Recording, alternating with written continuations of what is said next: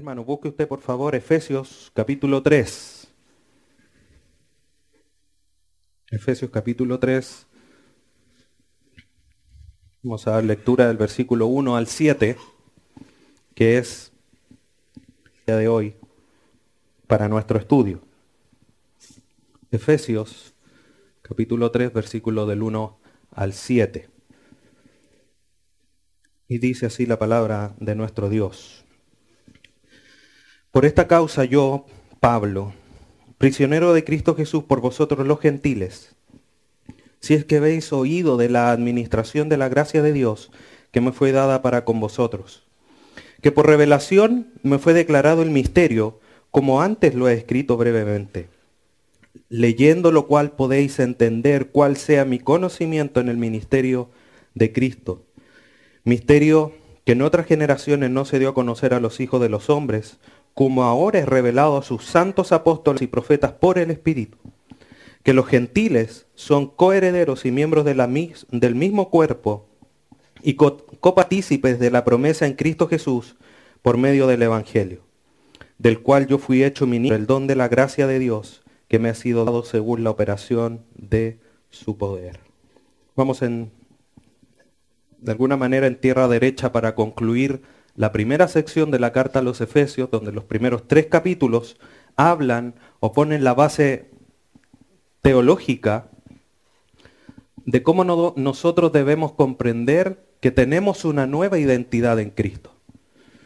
Y Pablo aquí está eh, yendo un poco más allá, haciendo de alguna manera un paréntesis para poder expresar lo que hemos leído. Pero antes de entrar, quiero llevarlos a considerar algunas cosas. Leíamos ahí en Romanos, al momento de, la alabanza, que a través de la creación vemos su eterno poder y deidad.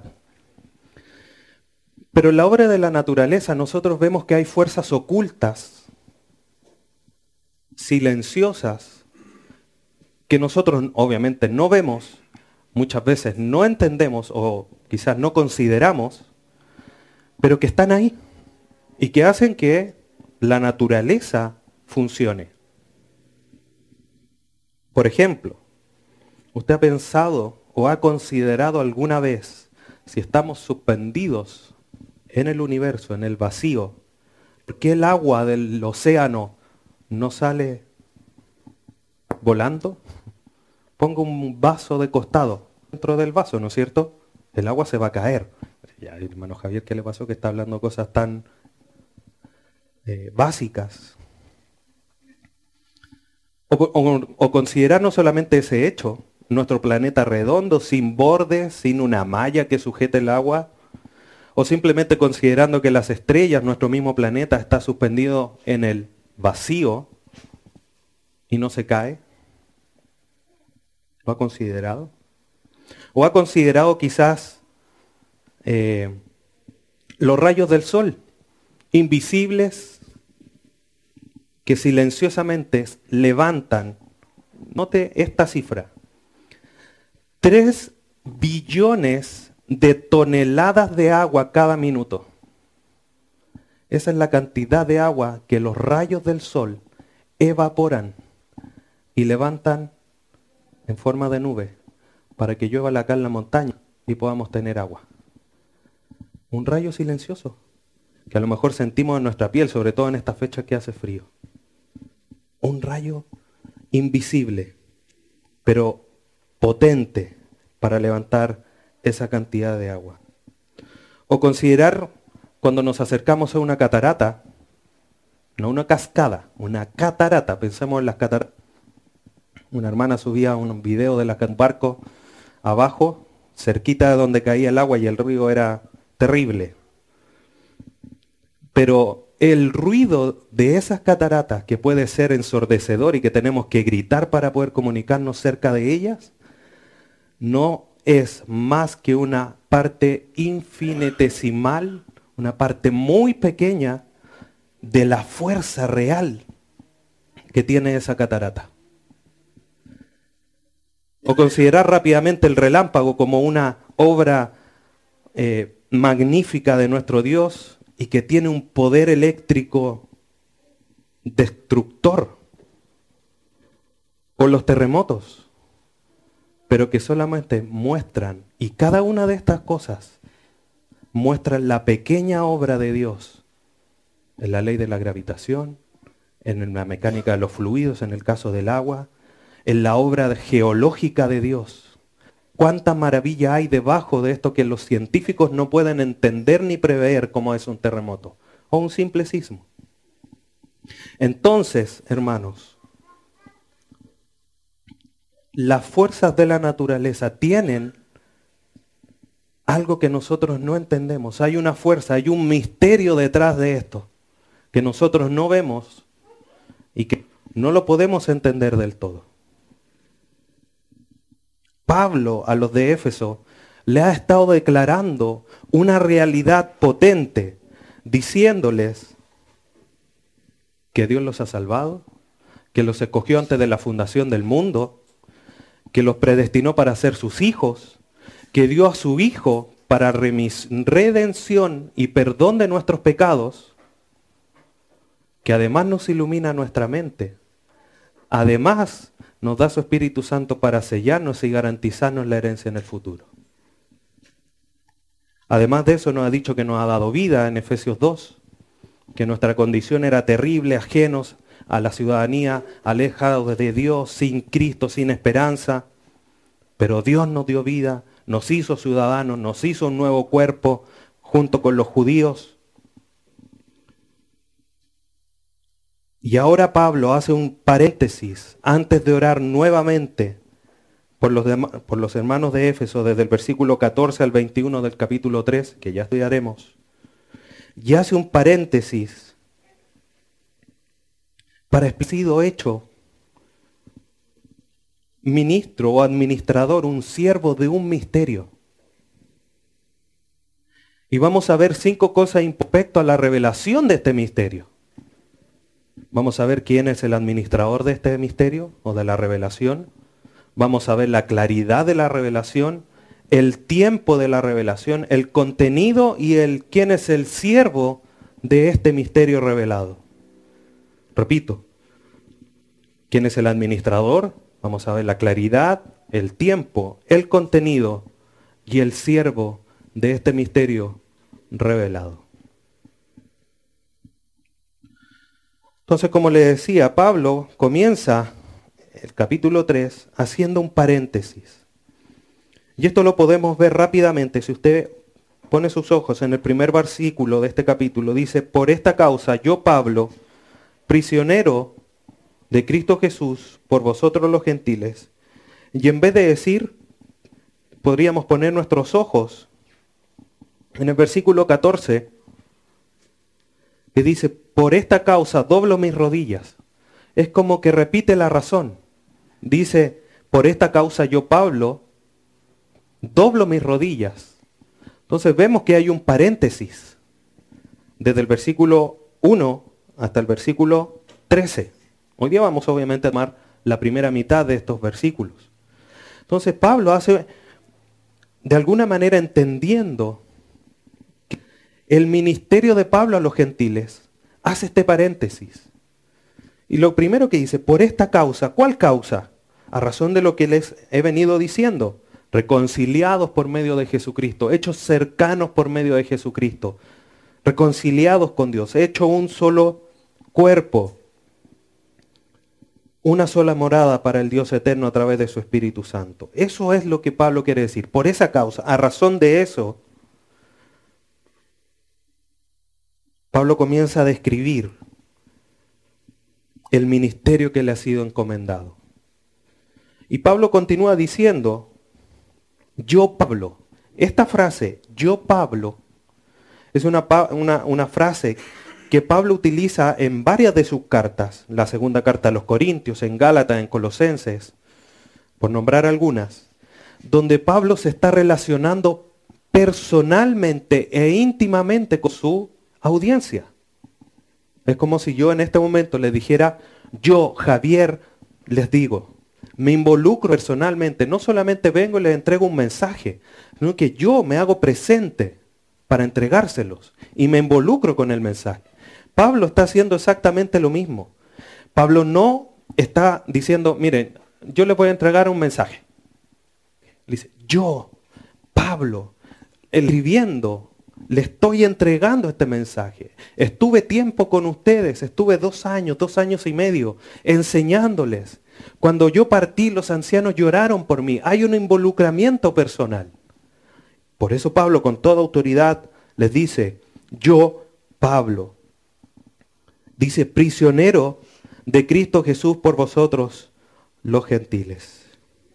Hermanos, ¿cuántas veces nosotros, frente a alguna situación, decimos, ¿por qué Señor si soy tu hijo? ¿Por qué acaso yo no acepté? Señor Jesucristo, ¿por qué sigo enfermo si tú llevaste todas mis enfermedades? Pablo, a pesar que estaba encarcelado, dice, yo prisionero de Cristo. Pablo tenía sumamente claro cuál era la soberanía de Dios y cómo funcionaba. Pablo no se consideraba preso ni del César ni de los romanos. Quienes eran realmente en lo físico, en lo terreno, quienes lo tenían preso, quienes lo tenían en la cárcel. Si él hubiese dicho yo, preso de los romanos, ah, sí, por supuesto, si los romanos es lo que lo tienen encarcelado. Pero no, es preso por Cristo, porque Cristo quiso llevarlo a esa situación, porque era necesario de beneficio para los gentiles. Y aquí comenzamos a hacer cortocircuitos. ¿Cómo mi enfermedad? ¿Cómo esta situación difícil en lo económico? ¿Cómo esta situación difícil en mi trabajo? va a ser de beneficio. ¿Cómo es que el Señor permite que me esté llevando a esta situación quizás de dolor, de angustia, de aflicción? Pero Pablo no lo considera de esa manera. Pablo comprendía, como les dije, la soberanía de Dios. Y él entendía que si estaba preso era por un resultado de la provisión divina. Él lo tenía sumamente claro. Era parte del propósito de Dios para su vida. Y tenía claro por cuál era ese propósito. Dice, preso de Cristo por vosotros. No era por culpa de los gentiles, como quizá en una primera lectura lo podemos comprender. En el texto griego, esta frase, por vosotros, tiene el sentido o el significado decir a favor o por amor de. Entonces podemos leer, prisionero de Cristo Jesús, a favor de los gentiles, por amor de los gentiles. Entonces, así como nosotros nos preguntamos, ¿cómo es que una situación difícil de angustia, de preocupación económica, laboral, de lo que sea, es que resulta en beneficio? ¿Cómo Pablo puede estar en una cárcel, no son como las cárceles de hoy día, eh, hecha en una piedra con barrotes, frío, helado, húmedo, en una de sus cartas dice, por favor, tráeme el capote, en este lugar hace frío. Pablo no entendía que había un beneficio detrás. Nosotros debemos comprender que había un beneficio, que hay un beneficio en las situaciones que nos toca vivir, ya sea porque Dios nos está disciplinando y debemos aprender algo, o sea, porque Dios quiere formar en nosotros el carácter de Jesucristo para la vida diaria, o simplemente para la eternidad. Lo que Pablo está viviendo en la, cárcel era parte del ministerio que le había sido encargado. Acompáñame a Romanos capítulo 15, por favor. Romanos capítulo 15, versículos 15 y 16. Romanos 15, 15 y 16. Os he escrito, Pablo hablándole a los de Roma, hermanos, en parte con atrevimiento, como para haceros recordar, por la gracia que de Dios me es dada, para ser ministro de Jesucristo a los gentiles, ministrando el Evangelio de Dios, para que los gentiles les sean ofrenda agradable, santificada por el Espíritu Santo. Pablo entendía esto, que él tenía un ministerio, él tenía un área de servicio, y que si eso significaba ir a la cárcel por el beneficio de este ministerio, Pablo fue de buena gana. Pablo fue con todas sus buenas ganas. ¿Sí? Llévenme preso, ya, perfecto, vamos preso. Y hoy día nosotros en nuestra área de servicio, muchas veces, ay, pero ¿cómo otra vez lo mismo? Quizás en distintas áreas, no quiero dar un ejemplo en particular, pero cuando estamos sirviendo, estamos limpiando, cuando estamos enchufando algo, cuando estamos quizás haciendo cualquier cosa para el servicio a nuestros hermanos. Y se han pedido 20 veces las mismas cosas y una 21 volvió a pasar. Dejamos todo aquí, me aburrí y ya no sirvo más. Por una pequeña cosa. Pablo está entendiendo que es de provecho. ¿Cómo es que es de provecho? ¿Cómo es que estar en la cárcel o cómo es que este ministerio resultaba benéfico para los gentiles? Vamos al primer capítulo de la carta a los filipenses. Vamos a revisar tres versículos para entender cómo es que resulta beneficioso. Después de Efesios está Filipenses capítulo 1, versículo 29. Vamos a leer tres versículos de este mismo capítulo. Primero el 29. Filipenses 1, 29. Dice, porque a vosotros os es concedido a causa de Cristo no solo que creáis en Él, dejémoslo hasta ahí. Y decimos, amén, sí Señor, gracias Padre, porque por medio de ti yo creo en Jesucristo, soy salvo, tengo la redención, tengo todas las bendiciones espirituales y lo abrazamos y lo creemos profundamente. Pero ¿qué dice la segunda parte del versículo? Sino también que padezcáis por él. Ah, no, pues Señor, ¿cómo? No, pues cómo padecer, no, Señor.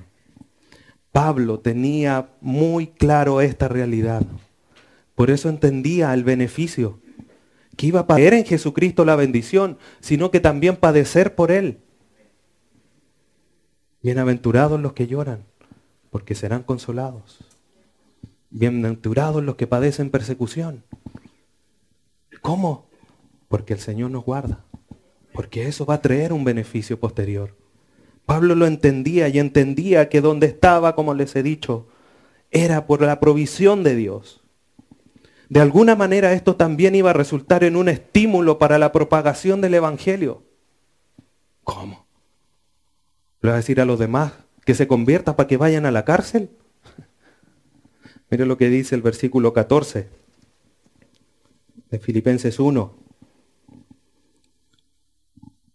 Y la mayoría de los hermanos, cobrando ánimo en el Señor con mis prisiones, se atreven mucho más a hablar la palabra sin temor.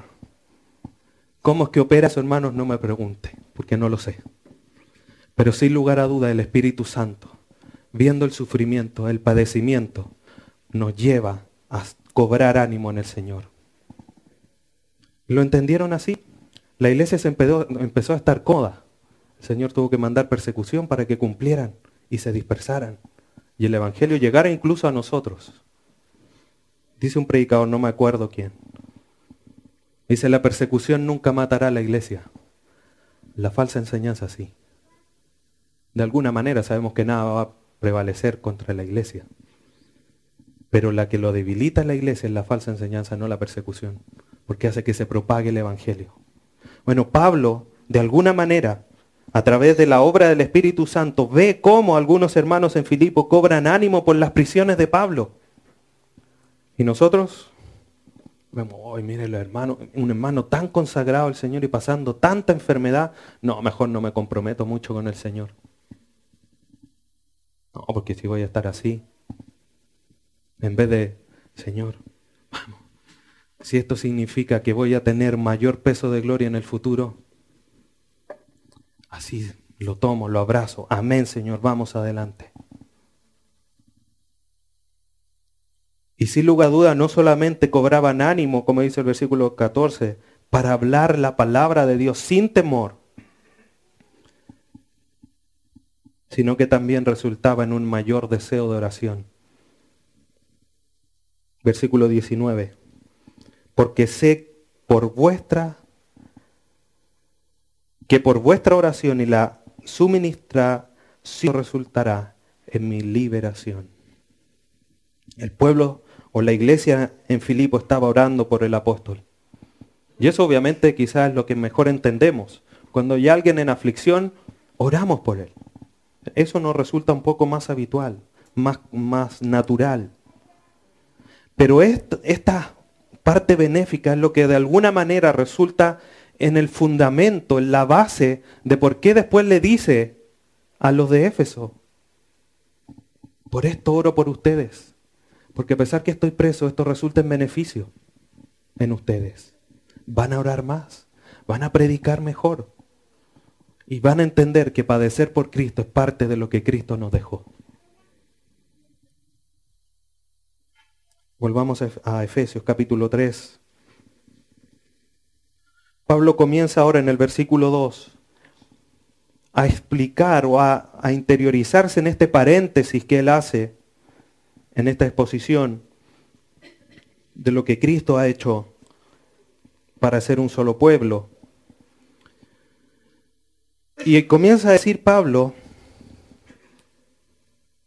versículo 2, si es que habéis oído de la administración de la gracia fue dada para con vosotros. Pablo comienza a mostrarse como el administrador, nuestro primer punto, como el administrador del misterio, de la revelación que le ha sido otorgada. Y comienza este paréntesis con un condicional, si es que habéis oído. Nosotros escuchamos esto y es como, bueno, pero no estuvo dos años, dos años y medio predicándole, ¿cómo que no escucharon? Capítulo 19 de Hechos, si usted lo quiere revisar después. Estuvo ahí, escucharon lo que Pablo quiso decir y explicó. Pero no ese es el sentido. Pablo aquí no está dando un condicional así como si hubiesen escuchado, sino que lo que está diciendo está afirmando que ellos escucharon. Lo que está diciendo aquí es, ya que ustedes habéis oído de la administración de la gracia que Dios me ha, me ha dado. Está afirmando, Él se lo dijo cuando estuvo con ellos. Se lo está diciendo a través de la carta. Los de Éfeso no estaban ajenos ni en desconocimiento de lo que Pablo administraba, de esta administración de lo encomendado de parte de Dios. Lo que Pablo aquí está diciendo tampoco tiene que ver con que Pablo es un mediador de la gracia, el responsable de proclamar a los gentiles, como veremos más adelante, esta gracia que fue dada de parte de Dios, por medio obviamente de la predicación. Veamos Colosenses capítulo 1, versículo 25.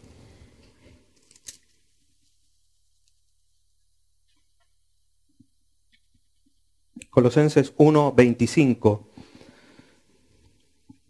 Efesios, Filipenses, Colosenses. Colosenses 1, 25. De la cual fui hecho ministro, según la administración de Dios que me fue dada para con vosotros, para que anuncie cumplidamente la palabra de Dios. Es eso lo que le fue la administración, el mandato, el encomendamiento que le fue entregado. Como él le dice después a Timoteo, segunda carta, capítulo 4. Por tanto, Timoteo, delante de Dios, te encarezco que prediques la palabra. Está pasándole el testimonio, el mandato. Cristo a mí me mandó que predique su palabra, que proclame su verdad. Ahora Timoteo, tú tienes que... Pablo, eso fue lo que le fue encomendado de parte de Dios. La proclamación del Evangelio. Sé que habéis oído de la administración de la gracia de Dios que me fue dada para con vosotros. Hermanos, la gracia que le fue encomendada a Pablo es la misma gracia que capacita a Pablo para cumplir con la labor encargada. Acompáñeme a la primera carta a los Corintios capítulo 3. Primero a los Corintios 3 versículo 10. Es lo que dice Pablo a los de Corinto. Conforme a la gracia de Dios que me ha sido dada, yo como perito arquitecto puse el fundamento y otro edifica, encima, pero cada uno mire cómo sobre edifica. Romanos 12.3 dice algo similar. conforme a la gracia de Dios que me ha sido dada. Dios dio a Pablo la gracia, mensaje que tenía que entregar, sino que entregó la gracia para ser capacitado.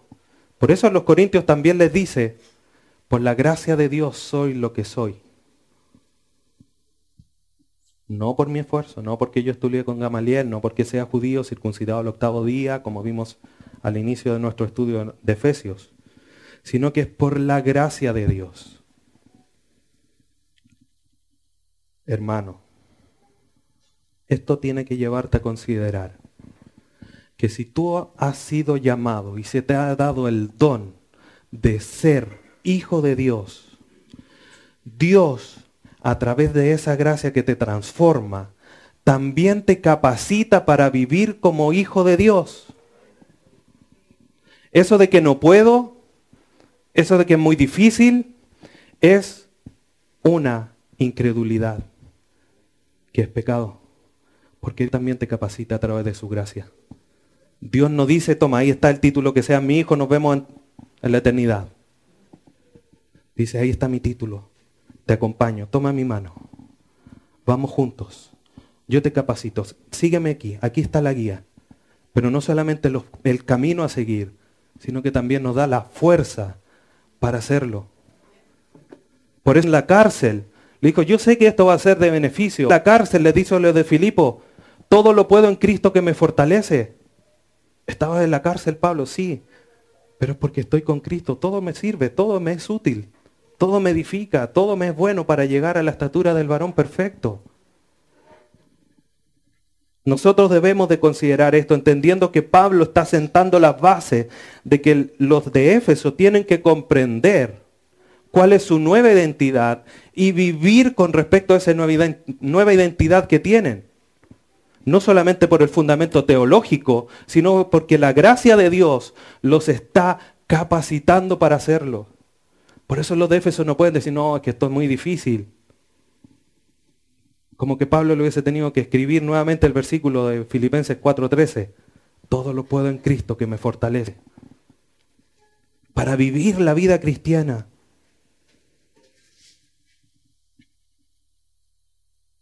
Por eso en el capítulo 4 de Efesios les dice con autoridad, yo pues preso en el Señor, otra vez citando esta realidad de su encarcelamiento os ruego que andéis como es digno de la vocación con que fuisteis llamados.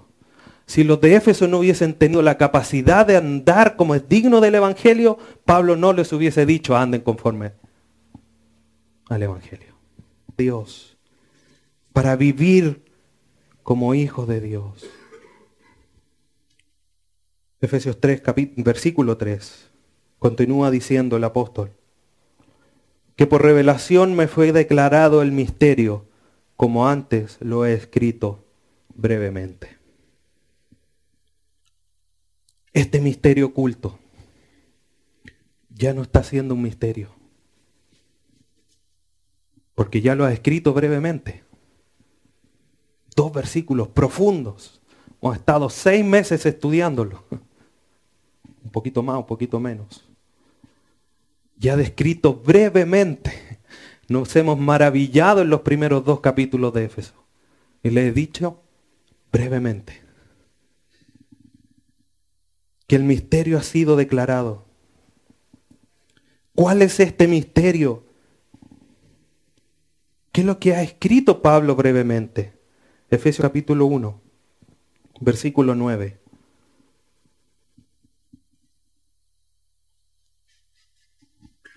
Pablo les dice, dándonos a conocer el misterio de su voluntad, según plácito, el cual se había propuesto en sí mismo. ¿Y cuál es ese misterio?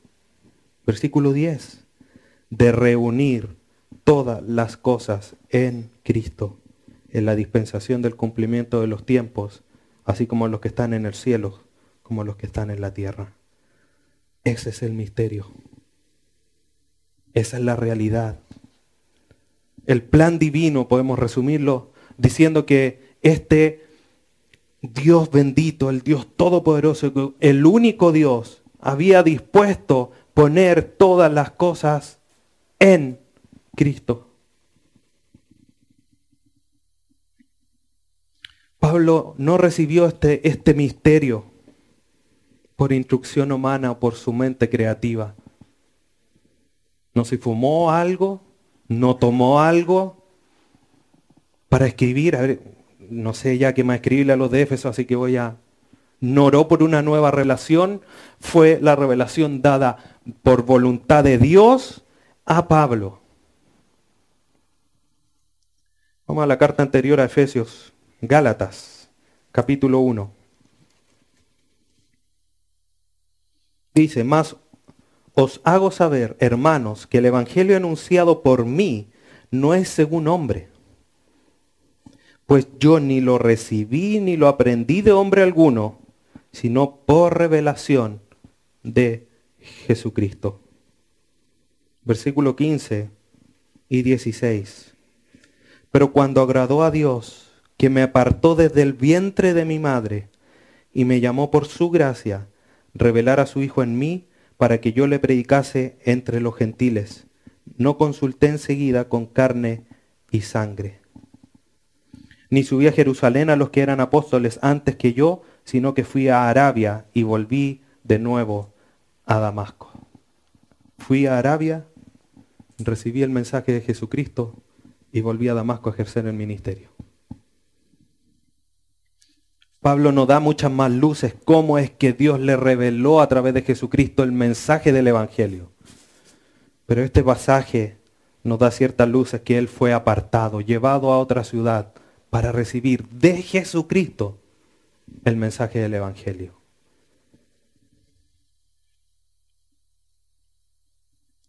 Y este misterio que le fue es que todo iba a ser puesto en Cristo, tú ibas a ser el centro y cabeza de todo. Y esto una vez más nos muestra que este mensaje, desde el inicio de cómo es el mensaje, reduce todas nuestras capacidades a cero. Nosotros no podemos hacer nada. Porque Dios iba a tomar todas las cosas y les iba a poner en Cristo. Porque las cosas no se iban a poner en Cristo. Todo el mensaje del Evangelio, hermanos, ya no es un misterio. Ahora es un mensaje revelado y proclamado a las naciones, así como hicieron los apóstoles al inicio. Y me seréis testigos en Jerusalén, en Samaria y hasta lo último de la tierra. Y hoy día sigue siendo proclamado. Este misterio, hermanos, es el que Pablo está administrando, capacitado por Dios para llevar esta revelación. Pablo fue el único capacitado para llevar por primera vez el Evangelio a los gentiles. Nosotros ya no lo podemos hacer, porque ya se entregó a los gentiles. Ahora nosotros somos como una bocina que retumba al Evangelio que una vez fue proclamado, una capacitación especial que Dios le dio a Pablo en ser el administrador de este misterio. Versículo 4 de Efesios 3. Vemos nuestro segundo punto. Primer punto, Pablo como administrador del misterio revelado. Segundo punto, este misterio, esta revelación es clara. Versículo 4. Leyendo lo cual podéis entender cuál sea mi conocimiento en el misterio de Cristo los dos primeros capítulos de la carta a los Efesios, hermanos, son Pablo demostrando, no por querer demostrar, sino que dando a conocer su conocimiento y su comprensión del misterio que le ha sido revelado. Por eso les dice, cuál sea mi conocimiento en el ministerio de Cristo. Y cuando dice, leyendo lo cual, quiere hablar de esta proclamación eh, pública en voz alta este misterio. Este misterio ya no está oculto, como lo hemos dicho, sino que ahora es proclamado creyentes, o los que antes no eran creyentes. Pero no solamente es proclamado, sino que es entendido. leyendo lo cual podéis entender. ¿Por qué podemos entender? Porque nos fue dado el Espíritu Santo.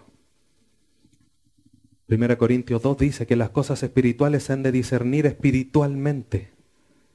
Si Dios no nos hubiese dado el Espíritu Santo, Pablo pudiese haber estado hablando la eternidad y nosotros no entiendo. Pablo predicó una vez y los que escucharon entendieron porque ya tenían el Espíritu. ¿Estás entendiendo, hermano, lo que hoy día se te está enseñando? Porque tienes el Espíritu Santo en tu corazón. Si esto no se tira del suelo, de rodillas, en alabanza al Señor, es porque no entiendes que tienes el Espíritu Santo en tu corazón. Es por eso que hoy día puedes entender la realidad del misterio revelado. Considéralo profundamente, medítalo, piénsalo. Si no lo consideras lo maravilloso, lo increíble que es, pídele al Señor que te abra los ojos espirituales y que puedas comprender esta realidad. ¿Cuántos escuchan este mensaje? Sí, pero es que no me gusta. No, prefiero seguir en mis tradiciones. Y hoy día nosotros leemos y entendemos, decimos, Señor, ayúdame a vivir mejor. A vivir en oración, agradecidos al Señor.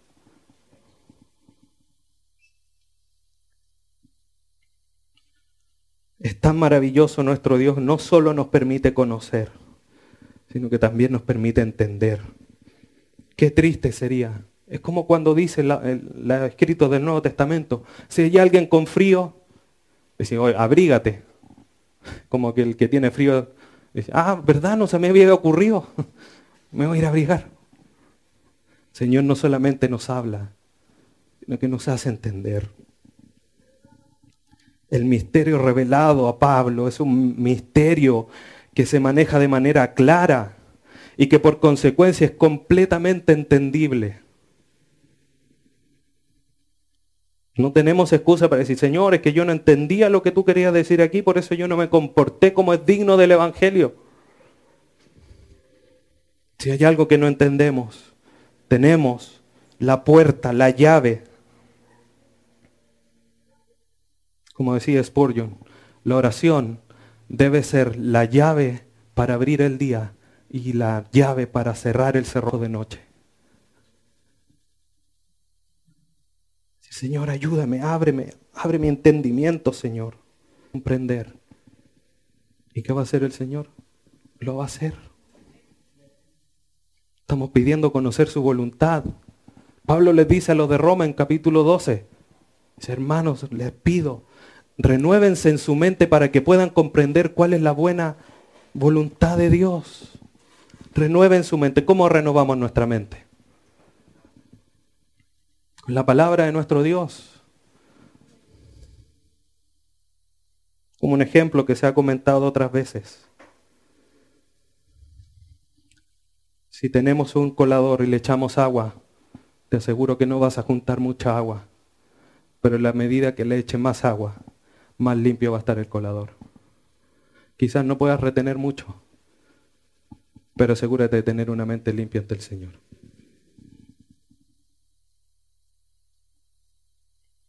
Versículo 5.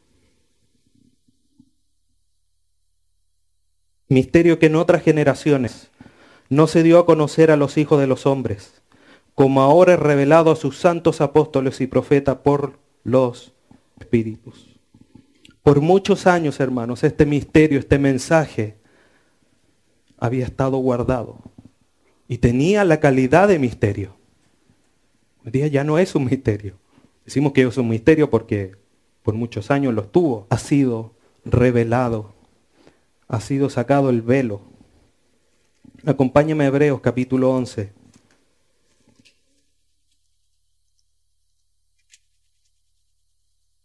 Versículos 39 y 40. Solo búsquelo, no lo lea, por favor. El capítulo 11 del libro de Hebreos muestra una larga lista de, como dicen algunos, los héroes de la fe. Yo diría que muestra a pobres hombres bajo una fe poderosa. Y muestra el poder que tiene la fe, no el hombre usando la fe.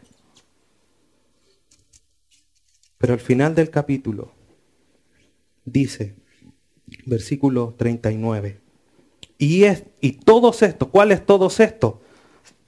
Los que nombran este listado, Abel, Noé, Abraham, Jacob, José, Moisés, etcétera, etcétera. Todos. Todos estos. Aunque alcanzaron buen testimonio mediante la fe, no recibieron lo prometido. Proveyendo Dios alguna cosa mejor para nosotros, para que no fuesen ellos perfeccionados aparte de nosotros. No sé, ellos vivieron. Yo no dice, no, aquí Abraham, el padre de la fe. Igual se mandó sus cosas raras. Moisés guió al pueblo. Pero su vida de fe fue guardada para que nosotros, indignos pecadores, seamos perfeccionados juntamente con ellos. ¿Qué teníamos, ¿Qué teníamos para que el Señor nos revelara el misterio a nosotros?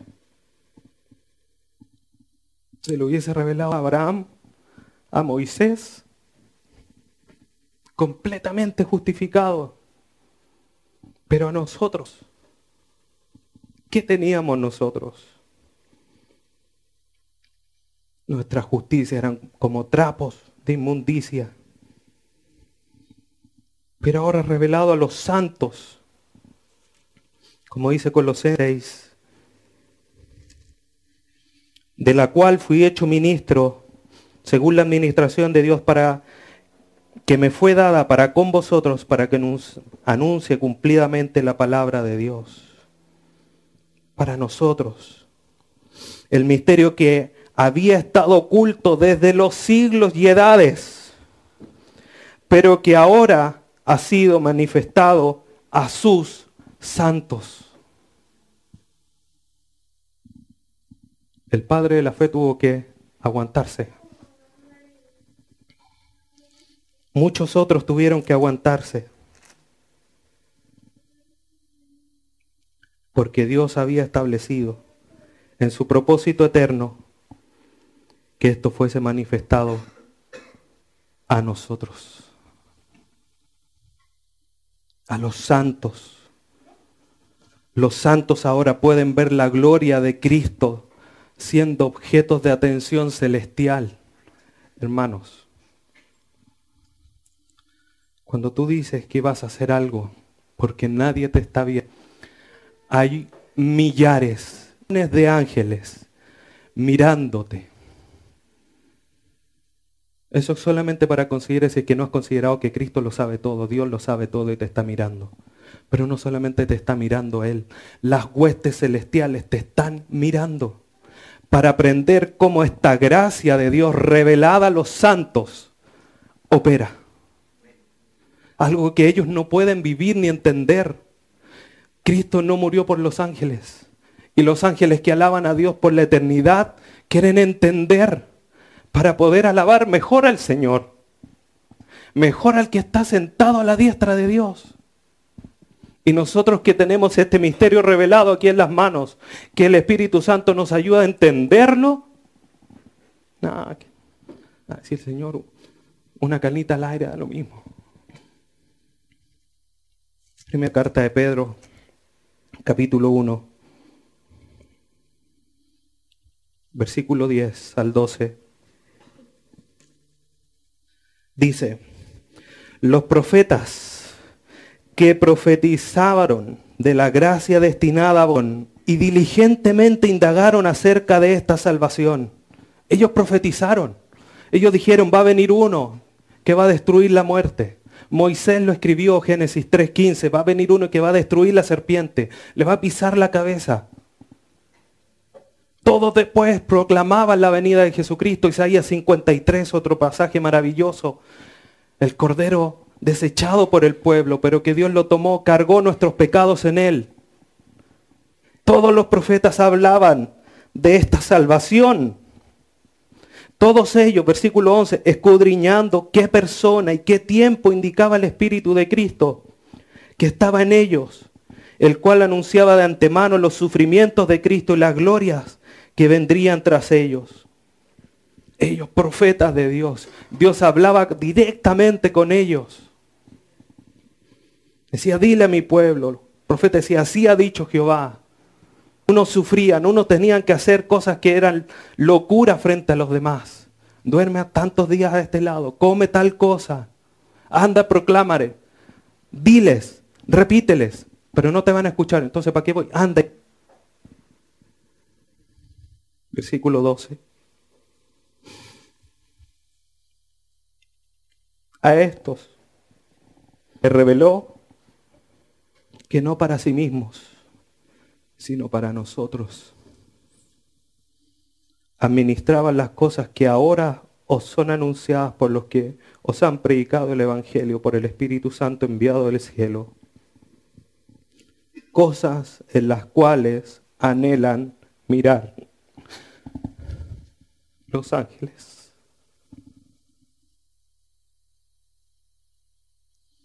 Bueno, los ángeles en el cielo anhelan comprender esta realidad que hoy día tú comprendes. Ellos lo tienen todo en el cielo. Tienen al Padre ahí mismo, al Hijo ahí mismo. Pero su atención no solamente está en el Padre y alabarlo a Él. Quieren comprender esta realidad del mensaje del misterio que nos ha sido revelado hoy día a nosotros.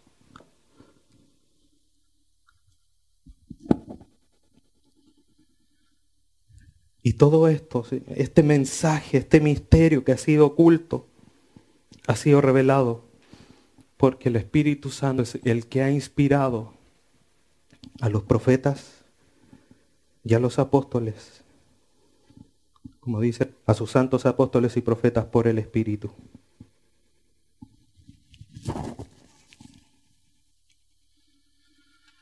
El misterio fue oculto en la humanidad en el tiempo pasado pero ahora es revelado por medio del Espíritu a los santos. Ese es el tiempo de la revelación. El tiempo que te tocó a ti, hermano. Tiempo que nos tocó a nosotros. Versículo 6, Efesios 3. Que los gentiles, Pablo aquí ya comienza a explicar a revelar con precisión cuál es el misterio. Que los gentiles son coherederos y miembros del mismo cuerpo y copartícipes de la promesa en Cristo Jesús por medio del Evangelio. Esto ya lo hemos estudiado en Efesios 2. Pero el resumen es que hay una unidad espiritual de gentiles y judíos que están en Cristo. Diles han sido hechos coherederos, miembros del mismo cuerpo con los judíos. ¿Quién otro, hermanos? ¿Quién otro podía sumarnos a su pueblo escogido? Fue Dios el que dijo, los que vengan de la descendencia de los hijos de Israel de los hijos de Jacob, las doce tribus. Ellos serán mi pueblo. Los levitas harán esto. Los hijos de Aarón harán esto otro. A Judá va a estar aquí. Benjamín acá. Neftalí, etcétera. Todos en su tierra. Esa es mi nación santa. Y el único que tenía poder de tomarnos y llevarnos allá, no como extranjeros ni advenedizos, porque podríamos habernos ido a instalar al lado, del río Jordán, pero hubiésemos sido extranjeros y avenedizos. El único que tenía poder de tomarnos y llevarnos y darnos ciudadanía, que fuéramos herederos, miembros del mismo cuerpo, ciudadanos con esperanza, con Dios, teniendo a Cristo, era nuestro Padre eterno. No hay otro. Él es que por medio del Espíritu Santo hace que haya una unidad entre gentiles. Si hubiese sido por los judíos, los gentiles en el patio exterior, no se podían al lugar llegamos. Qué triste, hermanos, qué triste. Eternamente en el patio de la casa. Eternamente en el patio de la casa. Pero Dios sacó una muralla, sacó la otra, sacó prejuicios, puso su espíritu y ahora todos, por medio de Jesucristo, entramos al lugar más santo. Unidos por medio del Espíritu Santo, haciéndonos partícipes de todas las bendiciones espirituales. Por eso ahora con propiedad, los judíos podían decir, sí, bendito sea el Señor y Padre de nuestro Señor Jesucristo, que nos bendijo con toda bendición espiritual en los lugares celestiales. Efesios 1.3. Los judíos podían decirlo con propiedad, eran el pueblo escogido por Dios. Y nosotros mirando desde lejos, como aquel niño esperando recibir algún dulce de ya de un tumulto donde está lleno de dulces. Pero el que estaba allá dice, ven, come dulce con los demás. El niño se siente feliz, gozoso, alegre. Si está un poco más centrado en edad es algo que quizás no vaya a olvidar.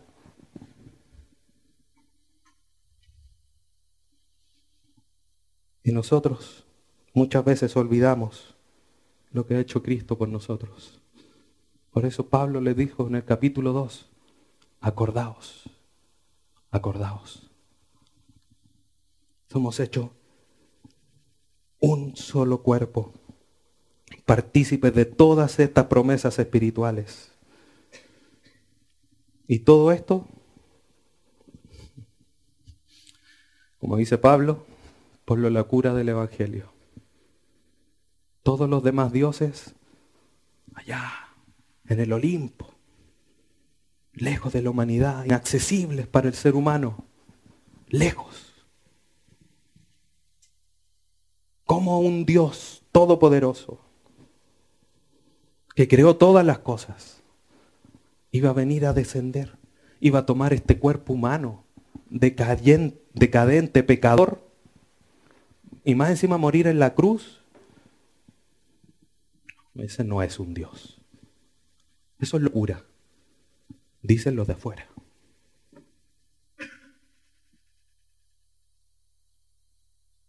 para nosotros la cruz, el Evangelio, es poder de Dios para salvación. Segunda carta a Timoteo, hermanos, por favor, capítulo 1. Versículo 9.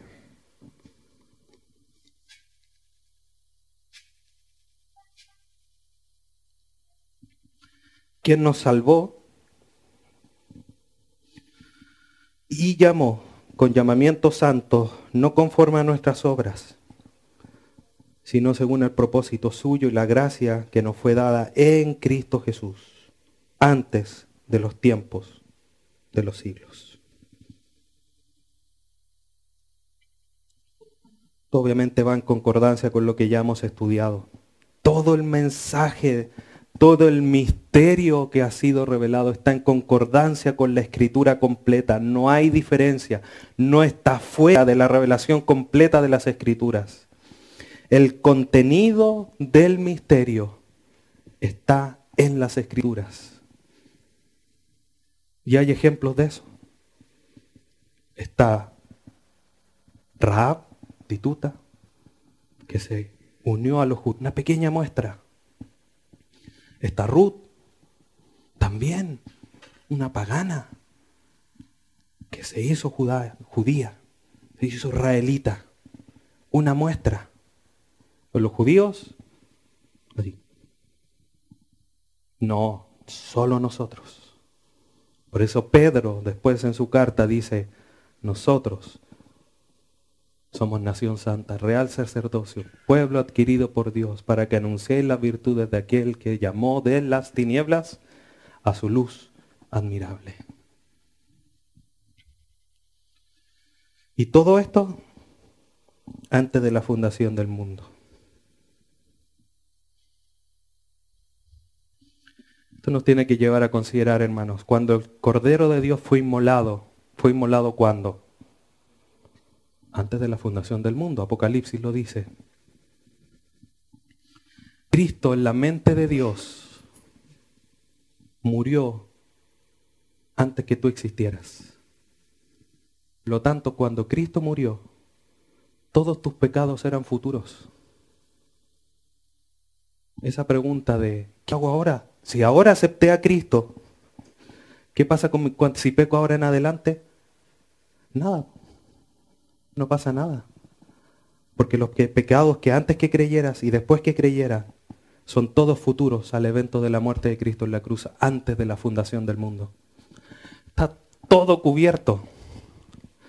Pensar que vamos a ir al infierno porque caemos de la gracia de Dios en mirar ese sacrificio antes de la ejecución antes de los tiempos de las edades como insignificante y no suficiente. Por eso es que podemos estar seguros en Cristo, porque Él cubre todo. Alabado sea nuestro Dios. Y por último, versículo 7, para ir concluyendo. Efesios 3. del cual yo fui hecho ministro por el don de la gracia de Dios que me ha sido dado según la operación de su poder. Pablo se presenta no aquí ya no solamente como un administrador de este misterio, sino que se, se presenta como un, como un siervo del Evangelio, no un señor. No, ustedes, todos ustedes han recibido de mí o de los apóstoles el Evangelio, yo lo recibí del Señor, así que conmigo no se metan. No, yo soy un servidor del Evangelio, a disposición del Evangelio. Esto Pablo no lo toma como algo peyorativo, algo que lo minimice a él, sino lo considera un honor. Mire lo que dice Mateo capítulo 23 versículo 11. ¿Alguien quiere ser el mayor? Ya todos me van a decir que no, pero mira lo que dice el versículo. Mateo 23, 11. El que es el mayor de vosotros sea vuestro siervo. El que es el mayor de vosotros sea vuestro siervo. Ahí está el secreto. Pablo entendía lo que Jesucristo había dicho. ¿Quieres ser el mayor en el cielo? No como los apóstoles que llegaron, no, Señor, ahí en tu piececito, lo otro no importa. No, ustedes no saben de lo que están hablando. Porque están todos sentados a la diestra de Dios en Cristo Jesús. Y ahí está tu puesto también. Y si quieres ser mayor, sirve. Sirve. Aunque sea haciendo la pega más menospreciable humanamente hablando que te toque hacer, sí, sirve. Porque eso te hace mayor en el cielo. A eso nos llamó el Señor. El Señor nos, nos mandó aquí a los pastores, a los ancianos, a los obispos, le dice, sirvan pero no como enseñoreándose. Sirvan. Les dejé ejemplo. Les lavé los pies. Yo, el amo, el que creó todas las cosas. Pedro de alguna manera lo, lo entendió humanamente. ¿Tú me vas a lavar los pies a mí? ¿Tú que eres el Cristo, el Hijo del Dios viviente? Sí, yo te lo voy a lavar. Es necesario. Ah, entonces lávame completo. Hermanos, nosotros en nuestra área de servicio tenemos que servir porque es un honor servir a la iglesia de Dios. Es un honor, es una dicha. Es como si de alguna manera pudiera pagar en algo el gran servicio que hizo Dios a nosotros. No estimó el ser igual a Dios como cosa que aferrarse, sino que se despojó a sí mismo, se hizo siervo, semejante a nosotros. Filipenses 2. Para ir a morir en la cruz. La peor muerte. Pero ahora ¿dónde está? Sentado a la diestra de Dios. Un nombre que es sobre todo nombre. Nuestro nombre no va a ser sobre todo nombre porque es el de Cristo. Pero si Él, que es el creador, el que sustenta, que toda la creación fue hecha por Él y para Él, sirvió, ¿qué estamos haciendo nosotros entonces? Si no estás pensando en servir, no has entendido el ejemplo de Jesucristo.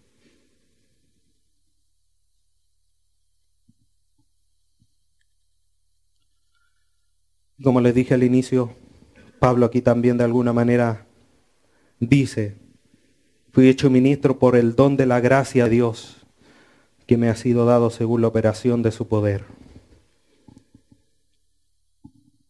1 Corintios 15, 10 es donde Pablo dice, soy lo que soy por la gracia de Dios.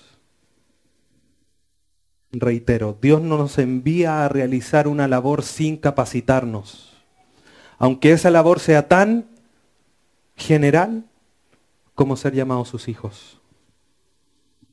Pero eso no es una labor, es un título, sí, pero significa que debemos andar como el anduvo, que debemos hacer las obras que Él dispuso antes de la fundación del mundo. Entonces, cuando Él nos da el título, la autoridad de ser llamados sus hijos, como dice Juan 1, no solamente nos manda a hacer cosas, a comportarnos como sus hijos, sino nos da la capacidad. Pero además de la capacidad de comportarnos como sus hijos, nos da la energía. Por eso Pablo dice, me ha sido dado según la operación de su poder. No, es que estoy muy cansado. El que espera en el Señor nuevas fuerzas tendrá correrá y no se fatigará. Pero hay que vivir en dependencia del Señor porque el Señor llama, capacita y da la energía. ¿Para qué? Para que la gloria sea de Él, por mano. ¿Qué más si nosotros no podemos hacer nada? No, no, lo que hacer es decir, Señor, amén a tu llamado. Recibo tu capacitación y tomo la fuerza yo pero Por eso después en Efesios, como lo vamos a estudiar, Pablo le dice, esfuércense.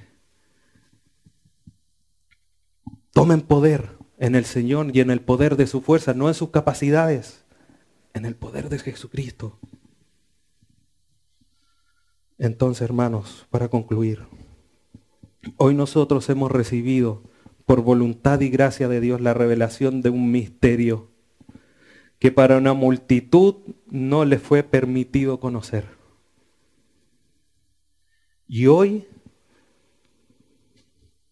es como que se nos abriese la vista y miráramos una catarata y en forma, así como en las películas, viéramos toda esa fuerza. Cayera un rayo y fuese no sé, que apareciera un número y nos dijera la cantidad de potencia eléctrica que tiene, o la energía del viento, o viéramos las líneas de la ley de la gravitación operando no solamente en la Tierra, sino que entre medio de los planetas y las estrellas. Hoy día nuestra vista espiritual ha sido abierta, ha sido develada para comprender el misterio espiritual de la voluntad de Dios de poner y eso incluye nuestra identidad, lo que hoy día nosotros somos. Aquellos que no eran pueblo hoy día son pueblo, ciudadanos, coherederos, miembros del mismo cuerpo, morada de Dios. ¿Quieres algún otro título, hermano? ¿Te falta algún título para adorar a Dios y comportarte como es digno del Evangelio? Hoy día que entiendes el mensaje, hoy día que entiendes el misterio, ¿cómo decidirás conducirte en tu vida? No, es que no puedo, es que no quiero, es que aquí, que allá.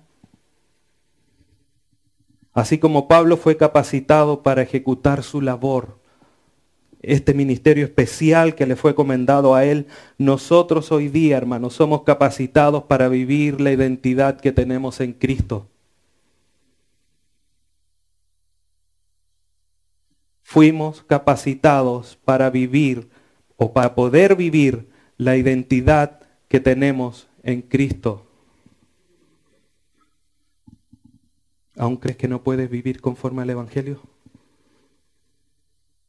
Señor, hermanos, que comprendía más, cada día más, el misterio de Cristo, más profundamente, porque lo entendemos, pero que vaya llenando nuestro ser, vaya impregnándose entre medio de cada célula de nuestro cuerpo, y que su poder nos capacite y nos capacita pero que no contristes al Espíritu Santo pensando que no puedes, pensando que falta algo. Lo que hoy día tú tienes que hacer es tomar la fuerza del Señor, tomar la gracia del Señor, la muerte de Cristo en la cruz y conducir tu vida como un hijo de Dios.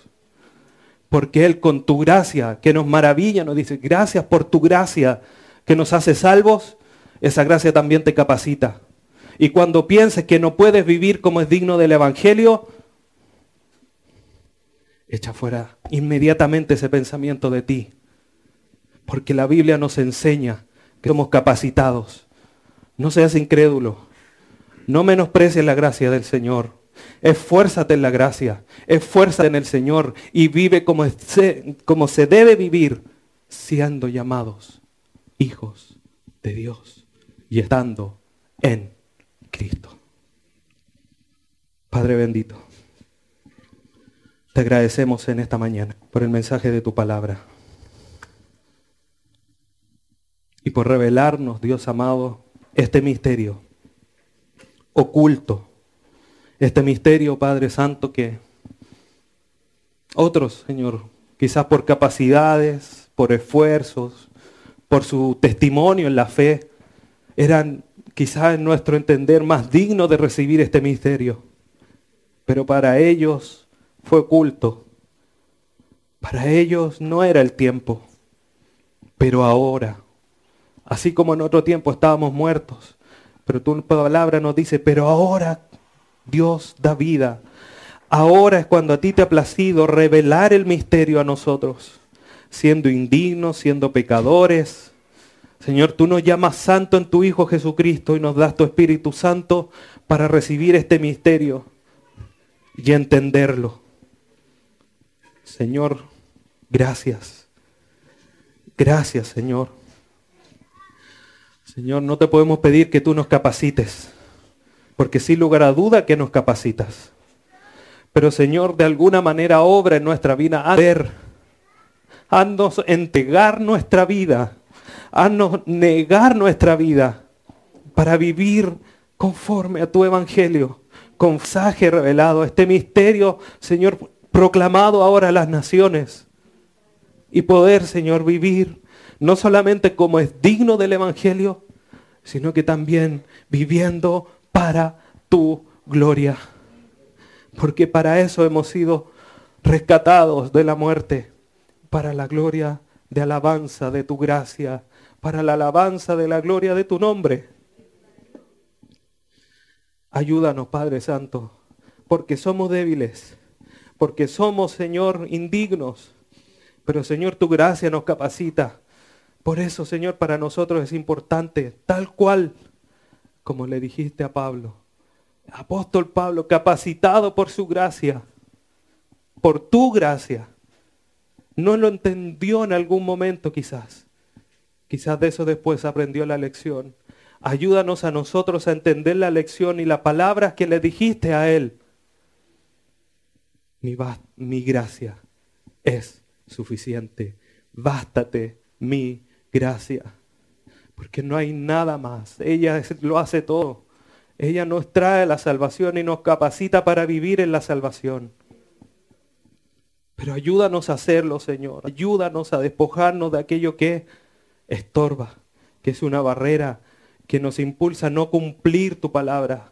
Toda nuestra mente a Jesucristo, nuestros pensamientos, Señor, solamente sean aquellos que son dignos de alabanza, que tengan virtud y no que menosprecien la obra es la cruz, que menosprecien tu gracia. Señor, te lo rogamos porque somos necesitados de ti. Porque el pámpano fuera de la vid no puede llevar fruto. Pero nosotros entendemos que estamos en Cristo, pero queremos llevar frutos. Señor, conforme a tu voluntad, al 30, al 60, al 100 por uno, conforme tú hayas propuesto, como tú hayas dicho en tu voluntad. Pero queremos llevarlos para tu gloria, para la alabanza de tu nombre. No para nosotros, Señor. No a nosotros, sino a tu nombre. Da gloria. Gracias por tu palabra. Gracias por tu mensaje y gracias por, por ti. Gracias por ti, Padre. Gracias por tu Hijo. Gracias por tu Espíritu Santo. En el nombre de tu Hijo Jesús. Amén.